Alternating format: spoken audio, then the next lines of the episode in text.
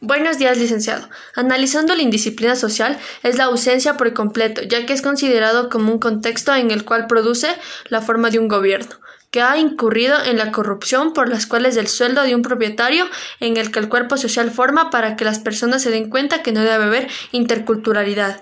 Y en conclusión, el país sí debe cambiar en todo aspecto, ya que todos somos iguales.